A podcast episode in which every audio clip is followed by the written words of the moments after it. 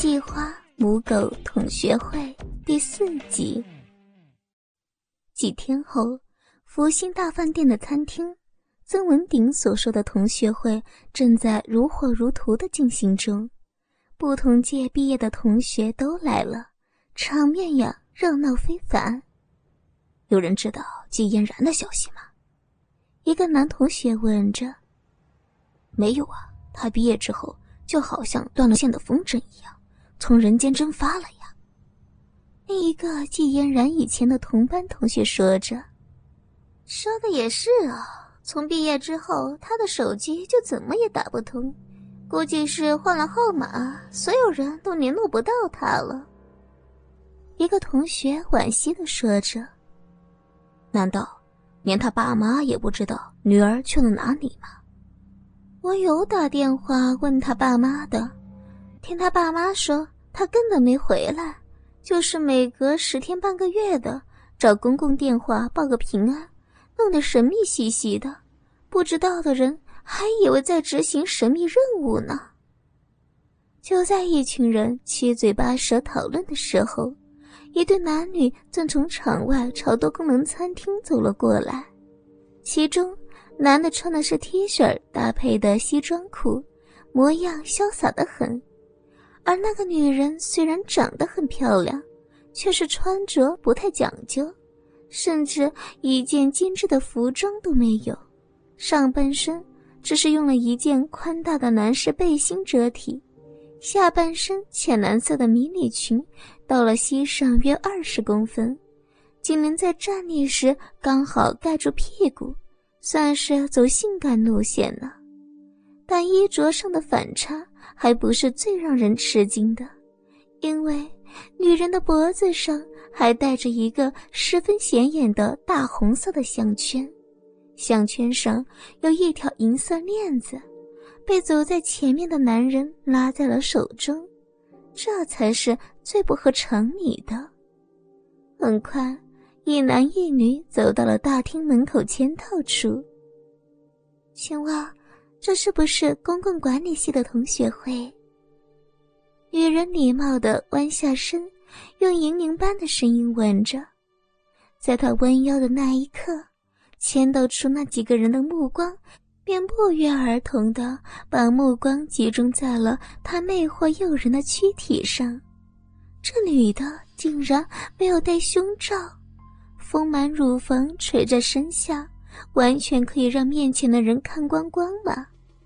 不仅如此，女人的两边乳头上还各穿了一只环，中间用一条闪闪发光的金链串在一起，令人不能不为之哗然。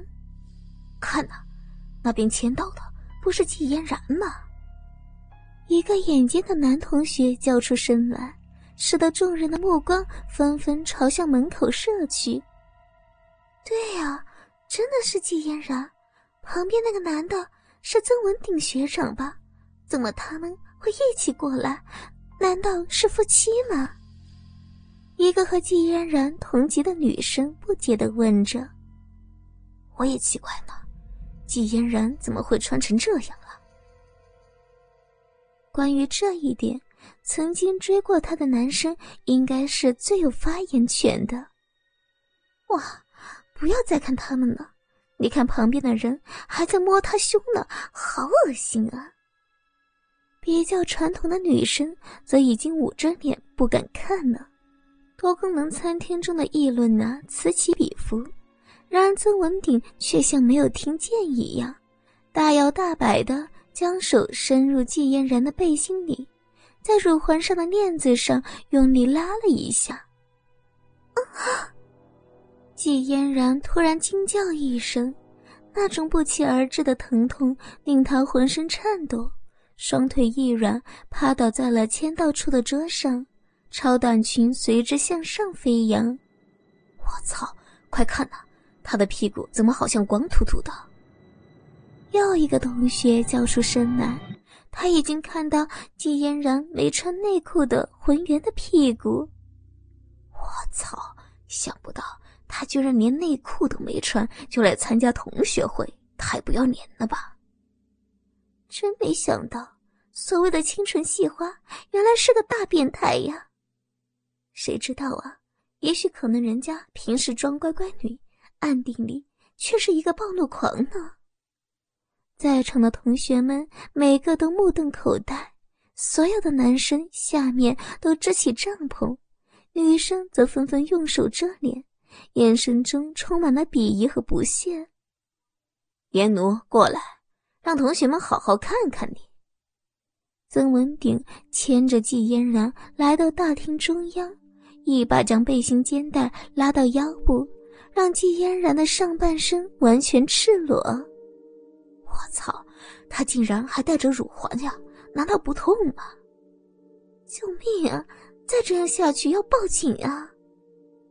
作为曾文鼎的性奴，季嫣然三年来早已习惯暴露身体，但面对自己的同学和熟人，他还是觉得有点害羞。下意识的抬起手挡在了胸前。谁让你挡着了？我不是说过，今天碰到任何人都不准挡吗？曾文鼎恶狠狠地扯下链子，用极其严厉的语气命令着：“快放手，把你美丽的胸部展露给大家看呐！”季嫣然无奈，只好乖乖的将手放在背后。羞耻的动作令许多同学惊呼不已，不敢想象昔日的清纯系花竟会在大庭广众之下做出如此淫秽不堪的事情。现在原地蹲下，张开你的双腿。曾文鼎又下了一道命令，季嫣然一瞬间满脸通红，有些迟疑的不肯服从。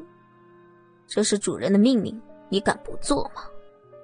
文鼎做事又要去拉扯季嫣然乳环上的链子，别，主人别了，我做，我马上做。